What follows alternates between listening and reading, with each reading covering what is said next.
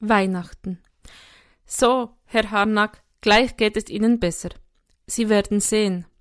Die junge Ärztin lächelte, als wäre sie die Assistentin des Weihnachtsmanns persönlich. Was sie in ihrer Hand hielt, erschien mir allerdings wenig weihnachtlich. Möglicherweise hatte sich eine Veterinärmedizinerin in die Notaufnahme verirrt? Die Spritze sah jedenfalls aus, als wäre sie für einen adipösen Elefantenbullen konzipiert worden. Finden Sie die Nadel nicht ein bisschen zu lang? fragte ich vorsichtig. Wäre ja ungünstig, wenn sie aus der Bauchdecke wieder herauskäme. So schlank sind Sie nun auch wieder nicht, erwiderte sie lachend. Ich war der Ansicht, dass ihre Antwort durchaus etwas mehr Charme und Empathie vertragen hätte. Die junge Frau im weißen Kittel trat hinter mich. Das kann jetzt ein bisschen pieksen, warnte sie mich. Also, wenn eine Ärztin so etwas sagt, setzte ich an, dann kam der Schmerz und ich biss mir auf die Lippen. Gerne hätte ich ihr mitgeteilt, dass sie ein ernsthaftes Understatement-Problem hatte. Aber ich fürchtete um die Souveränität meiner Stimme. Sie rammte mir ihre bösartige Monsterspritze direkt ins Schmerzzentrum. So, das war's schon, verkündete sie ein paar Sekunden später. Ruhen Sie sich jetzt etwas aus. In einer Stunde können Sie nach Hause gehen. Aber nicht übermütig werden. Auf den Tischen tanzen können Sie trotzdem nicht. Ich werde mich beherrschen, krächzte ich. Frohe Weihnachten, Herr Harnack. Danke, Ihnen auch, formulierte ich mit einem gequälten Lächeln. Etwa eine Stunde später klopfte es an der Tür. Hallo Schatz. Svenjas Lächeln wirkte besorgt. Das gibt's doch nicht, stieß ich aus. Die heißeste Hebamme nördlich der Antarktis in meinem Zimmer? Ich stand auf, nicht ganz so schwingvoll, wie ich mir vorgenommen hatte, aber zumindest ohne fremde Hilfe. Svenja schüttelte schmunzelnd den Kopf, und Ben, der sich an ihr vorbeigequetscht hatte, verdrehte die Augen. Papa, du bist so etwas von peinlich.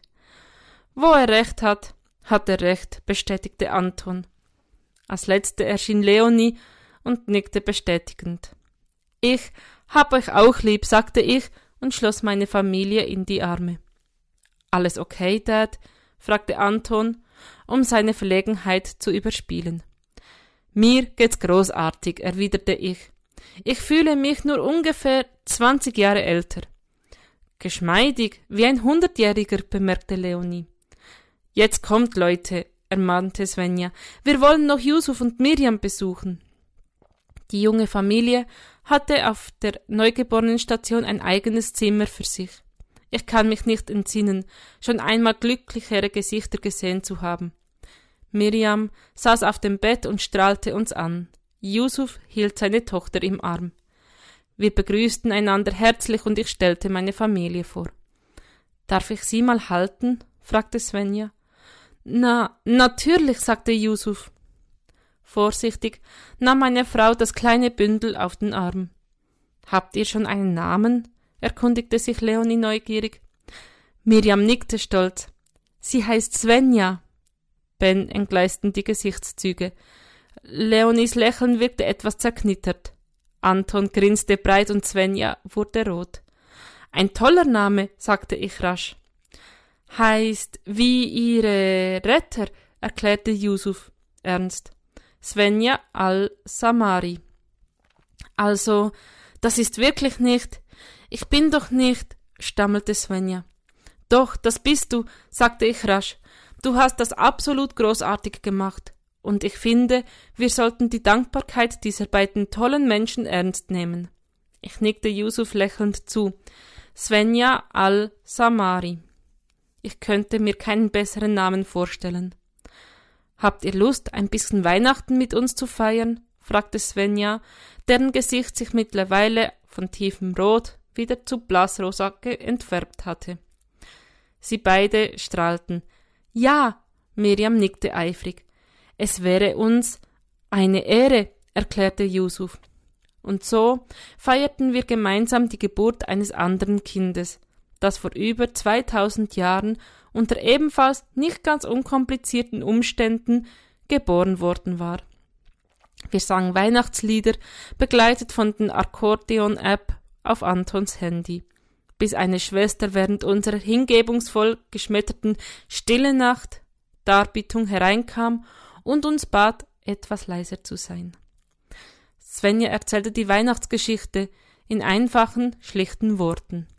Als ich von Maria und Josef berichtete, horchten die beiden auf. Maria? Das bin ich? rief Miriam. Und Yusuf ist Gleichname wie Josef, sagte ihr Mann. Krass, bemerkte Ben. Echt verrückt, staunte Leonie. Ich glaube, es gibt nicht viele Menschen, die sich so gut in die Erlebnisse von Maria und Josef hineinversetzen können wie die beiden, sagte Svenja. Wusstet ihr, dass auch diese junge Familie fliehen musste und in einem fremden Land gelebt hat? Während sie weiter berichtete, was damals geschah, betrachtete ich nachdenklich die kleine Svenja. Wie winzig und hilflos sie war. Ein Schauer der Ehrfurcht überkam mich, und ich wurde bewusst, was für eine vollkommene, verrückte Geschichte wir da zu Weihnachten feierten.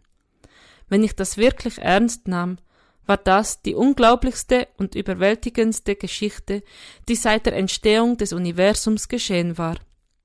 Das größte Wunder von Weihnachten waren jedoch nicht der Stern von Bethlehem oder die Engelchöre.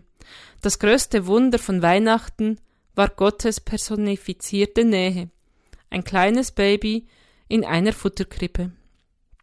Wie unglaublich winzig hatte sich der unbegreifliche Schöpfer des Universums gemacht. Er wurde einer von uns, er suchte unsere Nähe und kam in unseren Alltag hinein. Und mit einer erneuten Welle des Erschauerns wurde mir klar, er hatte bis heute nicht damit aufgehört. Die tiefste Gotteserfahrung machen wir nicht in den außergewöhnlichen Momenten unseres Lebens, sondern im Gewusel unseres Alltags, wenn wir an uns, unseren Mitmenschen und den Umständen zu verzweifeln drohen und wenn Gott ganz leise, fast unhörbar in uns flüstert, ich bin da, ich bin mit dir in diesem ganzen Chaos, hab keine Furcht, vertraue mir. Und wann gibt's Geschenke? fragte Ben in die Stille hinein, die entstanden war, als Svenja die Geschichte beendet hatte. Jetzt, sagte Svenja mit stillem Lächeln. Leise fügte sie hinzu, für das Baby. Ihr bekommt eure Geschenke zu Hause. Sie hatte keine Ahnung, wie ihr das gelungen war, noch einen Strampler für das Baby aufgetrieben und für die Eltern Süßigkeiten. Ich steuerte den Stilltee und, einem Geistesblitz folgend, auch noch die DVD per Dampflok auf den Brocken bei. Papa, zischte mir Leonie zu, was sollen die denn damit anfangen? Wenn das Baby unruhig ist und nicht schlafen will, wirkt diese DVD Wunder, erklärte ich laut. Weil der Film so gähnend langweilig ist? erkundigte sich Anton. Nein, wegen der Geräusche. Wisst ihr, an welchem Ort ihr als Babys am besten schlafen konntet? Ich, erinn ich kann mich irgendwie nicht daran erinnern, bemerkte Anton. Vor unserem alten Geschirrspüler, erklärte Svenja. Dieses regelmäßige Zischen und Rauschen erinnert ein Baby nämlich an den Blutkreislauf der Mutter von dem es neun Monate lang abhängig war, und die vertrauten Geräusche geben ihm Sicherheit und Geborgenheit. Ich denke, so eine Dampflok kriegt das ganz gut hin, ergänzte ich. Eine ganze Weile später verabschiedeten wir uns von der jungen Familie. Im Foyer des Krankenhauses blickte Svenja mich nachdenklich an. Und jetzt erklärst du mir bitte, wo du diese Geschenke herhattest. Aus meinem Adventskalender. Was für ein Adventskalender, fielen meine drei Kinder gleichzeitig ein. Svenja kniff die Augen zusammen. Der gleiche Adventskalender, von dem du schon im Auto erzählt hast? Ich nickte. Svenja verschränkte die Arme vor der Brust. Auf die Erklärung bin ich gespannt. Am Ausgang hielten wir abrupt inne. Unwetterartige, prasselte Schneeregen gegen die Glastüren. Wir würden innerhalb von Sekunden durchnässt sein. Ich räusperte mich. Was dagegen, wenn wir noch einen Augenblick abwarten und ich euch die Geschichte hier erzähle?